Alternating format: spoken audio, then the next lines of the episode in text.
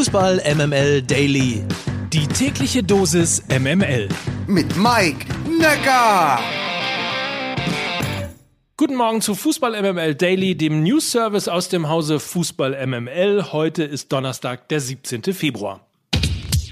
Ihr fragt euch zu Recht, warum ich so kurz angebunden bin am Anfang und wo überhaupt ist das subjektiv Ausgesuchte? Nun, Marius Peach hat mich bei Lukas Vogelsang verpfiffen. Oder besser gesagt, er hat erst mir geschrieben und ich habe es aber nicht gesehen und dann hat er es Lukas geschickt und zwar folgendes. Lieber Mike, es macht mich wahnsinnig. Du sagst im Daily immer der täglich subjektiv ausgesuchte News Service. Mit dieser Formulierung bezieht sich das subjektiv ausgesucht sprachlich auf den Service. Aber das ist natürlich Quatsch, denn es sind die News, die subjektiv ausgesucht sind. Kannst du bitte mal umformulieren? So zum Beispiel. Euer täglicher Service mit subjektiv ausgesuchten News aus der Welt des Fußballs oder knapper tägliche Fußball-News subjektiv ausgesucht. Ihr seid ja vom Fach, euch fällt schon was ein, ansonsten weiter so, höre den Daily immer morgens, während ich Brote für die Kinder vorbereite. Tschö, Marius. Marius Peach, oder wie ich ihn seitdem nenne, Marius Pleach. Und deswegen ist der Anfang dieser Folge jetzt hier von Marius für euch. Guten Morgen zu Fußball MML Daily, der tägliche Service nur für euch mit subjektiv ausgesuchten News aus der Welt des Fußballs.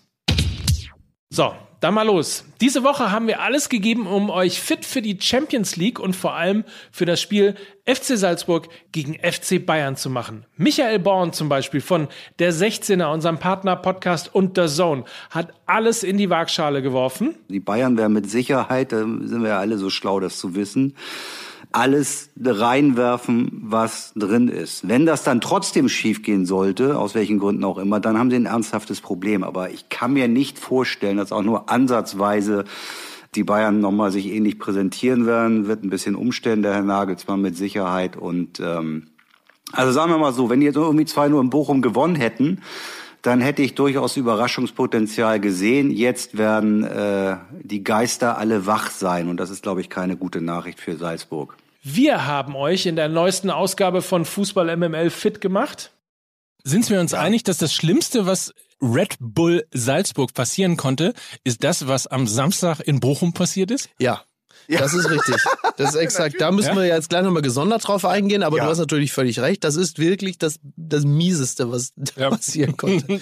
Jeder kennt das. Jeder aus der Bundesliga kennt das. Fragt nach bei Union Berlin. Was passiert, wenn die Bayern 0 zu 5 im Pokal äh, verlieren, dann schießen sie halt im nächsten Spiel fünf. Aber am nächsten dran, würde ich sagen, war am Montag, wie immer, bei uns Lena Kassel. Ich glaube nicht, dass das so einfach wird, weil eben die Salzburger enorm konter- und pressingstark sind. Also eben das können, wo die Bayern anfällig sind. Und dieses Spiel gegen Salzburg wird dann eben auch zeigen, wie kreativ auch Nagelsmann ist, weil er wird eine andere Idee brauchen. Er kann nicht so eine hohe Verteidigungslinie gegen RB Salzburg spielen lassen, glaube ich, sonst wird es schiefgehen. Und deshalb bin ich sehr gespannt, wie diese Champions League Woche für die Bayern ausgehen wird. So, alle haben also wieder gedacht, die Bayern machen kurzen Prozess. Nur eine nicht. Guten Morgen, Lena Kassel. Guten Morgen, Mike Nöcker. Wir haben uns ja verabredet, um genau zu gucken nach dem Spiel der Bayern, ob du denn recht gehabt hast oder nicht. Und ich würde mal sagen, also zumindest mal 45 Minuten mit dem Pressing, mit der Geschwindigkeit, mit der Prognose, dass es ein schweres Spiel für die Bayern wird. Absolut recht gehabt. Chapeau. Ich, ich persönlich fand das jetzt auch gar nicht so eine unpopular Opinion, wenn man jetzt auch mal die letzten Spiele der Bayern angeschaut hat, ähm, dass sie eben diese Achillesferse haben, dass wenn Mannschaften sie aggressiv anpressen, dass sie dann eben Probleme haben oder eben auch Stichwort Restverteidigung in der Umschaltbewegung nach hinten ihre Probleme haben. Auch das ist alles bekannt. Ähm, das Erschreckende ja, wenn wir auf die erste Halbzeit von gestern Abend gucken, ist, dass Salzburg ja exakt nichts Überraschendes gemacht hat, sondern eben genau das, was wir erwartet haben. Und es ist alles so, wie wir alle erwartet haben und auch seit drei Tagen drüber geredet haben. Und dann fehlte mir so ein bisschen der, wie ich es dir ja auch gesagt habe, Maike, der angepasste Matchplan von Julian Nagelsmann, der eben in derselben Formation spielen ließ, wie auch schon gegen RB Leipzig in diesem 3-2-4-1-System. Und auch wenn er immer so sagt, nach, das ist doch egal, ob jetzt mit Dreier- oder Viererkette, ich habe schon das Gefühl, dass sowohl Gnabry ähm, als auch Coman ein wenig mit diesen erforderlichen Defensivaufgaben fremdeln, wenn sie als diese Wingbacks spielen. Das hat man jetzt auch wieder gesehen. Adeyemi ist immer wieder in diese 1 gegen 1 Situation gegen Hernandez gekommen, der natürlich Geschwindigkeitsnachteile gegenüber dem flinken Adeyemi hat. Das war so ein bisschen der Matchplan, der ging auf. Und ich weiß auch gar nicht, ob die Bayern in der aktuellen Form, wie sie sich ja, in der sie sich befinden. Sie fliegen ja gerade nicht so, ob sie dieses ja doch eher anspruchsvolle System überhaupt packen können in der aktuellen Verfassung. Ich meine, sie haben gefühlt jahrelang in diesem 4-2-3-1 gespielt, ähm, was sie kennen, wo du eben ähm, zwei Außenspieler hast mit einem Außenverteidiger und einem klassischen Außenbahnspieler. Ähm, ich hätte mir da ein bisschen mehr Anpassung von Nagelsmann äh, gewünscht.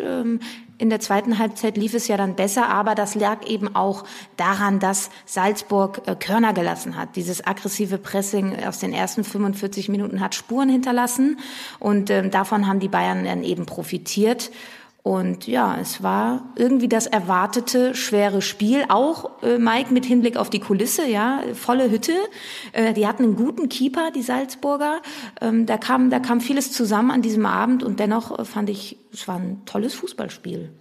Das fand ich auch. Also das Oder? muss man als ja. allererstes mal sagen. Es war ein super Fußballspiel. Es hat großen Spaß gemacht, sich das Spiel anzugucken. Auch natürlich, was die Leidenschaft auf Seiten der Salzburger angeht, die wirklich alles reingeworfen haben und ja auch dann ab der 75. Minute teilweise mit Krämpfen zu kämpfen gehabt hatten. Also insofern ähm, merkte man, dass da wirklich alles drin war. Was mir noch aufgefallen ist, was ich sehr mhm. überraschend fand, insbesondere wenn man Spieler wie Coman, wie Gnabry, ähm, wie Sané, also Spieler, die sehr, sehr schnell sind im Bayern Bayern-Spiel hat, dass wahnsinnig viele lange, teilweise diagonale Pässe geschlagen wurden und erst dann wirklich, so ja auch beim dann äh, letztlich äh, Last Minute 1 zu 1, der lange Ball von Pavard, ähm, so dann ja auch erst tatsächlich es zum Tor gekommen ist.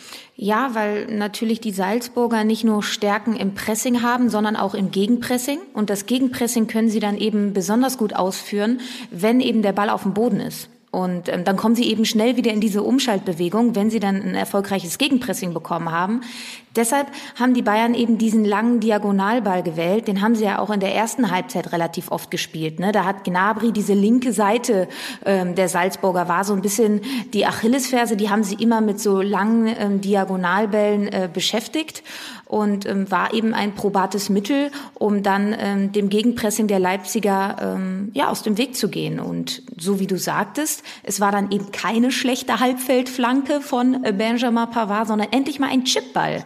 Ja, also die haben ja relativ ähm, kreativ versucht, die Salzburger in dieser zweiten Halbzeit zu beschäftigen. Steigklatschbewegung, Seitenverlagerung und dann war es dieser simple Chipball mit einer Kopfballverlängerung von Müller auf äh, Coman, ähm, wo dann eben dann noch das Tor passiert ist. Also Fußball kann auch einfach sein. Bayern-Dusel? Nein.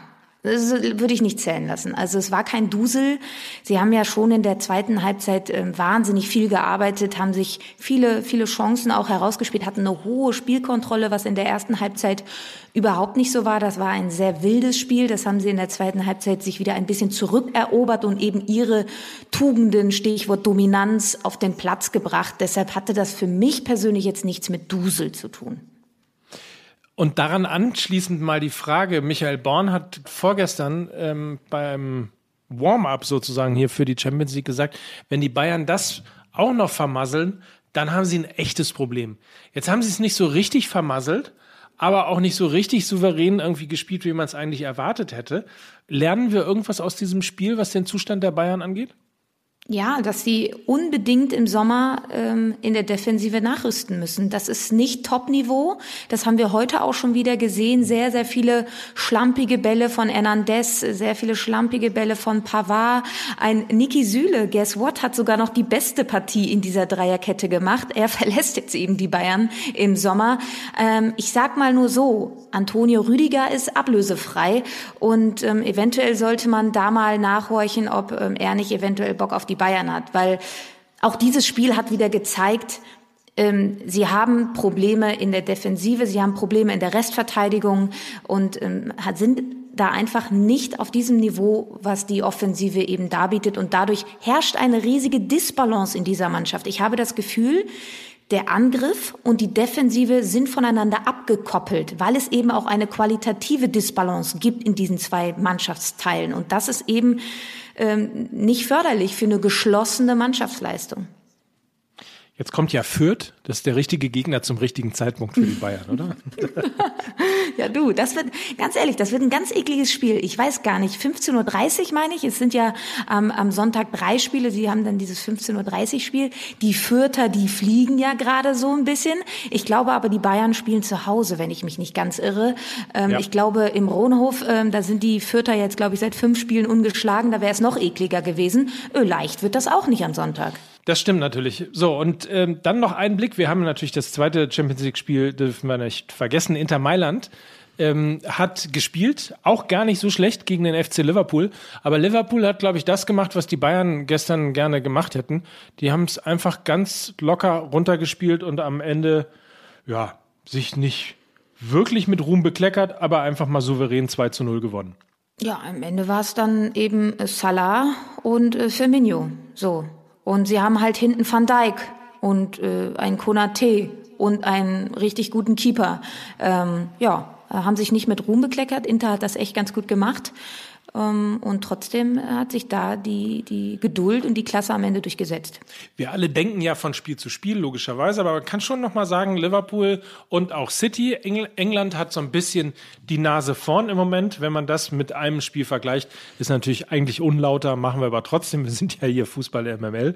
Da können wir ja reden über was wir wollen. Also, aber so eine Nasenspitze im Moment würde ich mal sagen, als Favorit auf den Titel hat England, äh, ist England dann doch schon vorne. Ja, also was, was Manchester City aktuell spielt, das ist, das ist wirklich Wahnsinn. Ich glaube, ich habe jetzt nicht eine genaue Zahl, aber sie haben irre lange, ähm, glaube ich, kein Spiel mehr verloren, ähm, haben eine wahnsinnige Dominanz, äh, machen richtig Spaß zuzusehen, sind ja jetzt auch in der Liga, ich glaube, ähm, äh, sechs Punkte oder neun sogar vor äh, dem FC Liverpool und ähm, ja, haben da ja dann auch vorgestern schon ordentlich losgelegt in der Champions League. Ja, ich würde dir dazu stimmen. Eine, eine Nasenspitze weiter vorn. Und dann müssen wir natürlich noch vorausblicken. Heute Abend 1845 geht's ja schon weiter. Borussia Dortmund bläst auf den Titel in der Europa League. Und zwar gegen Glasgow Rangers bei RTL Plus, was immer das ist.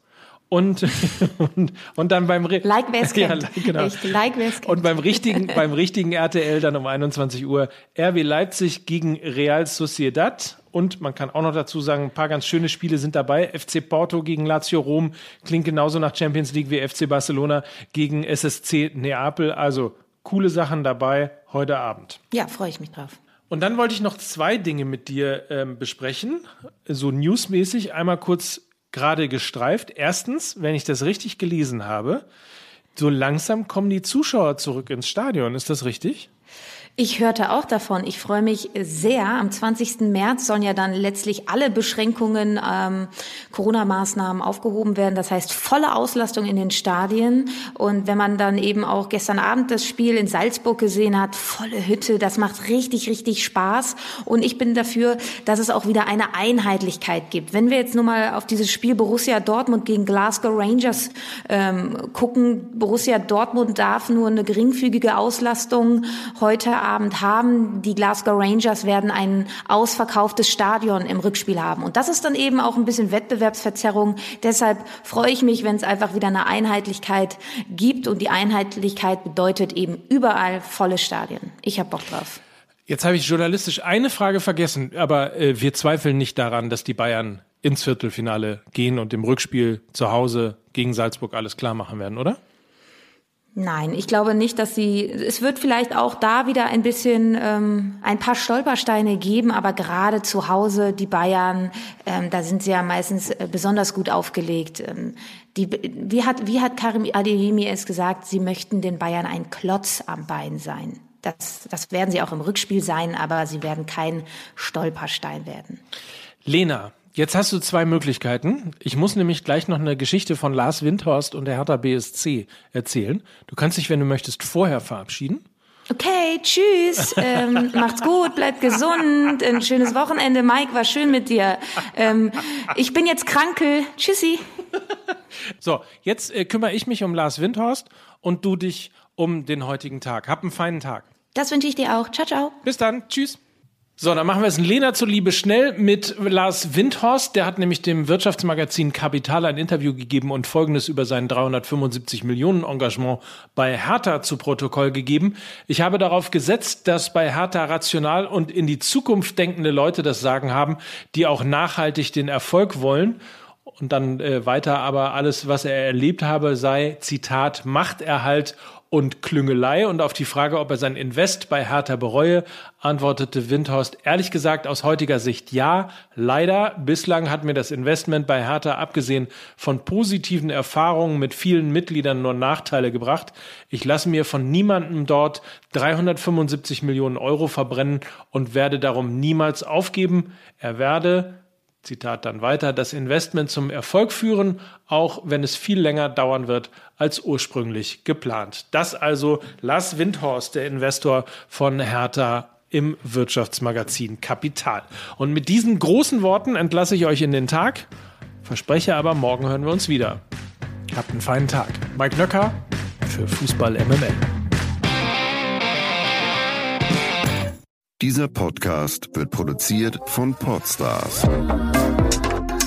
bei OMR.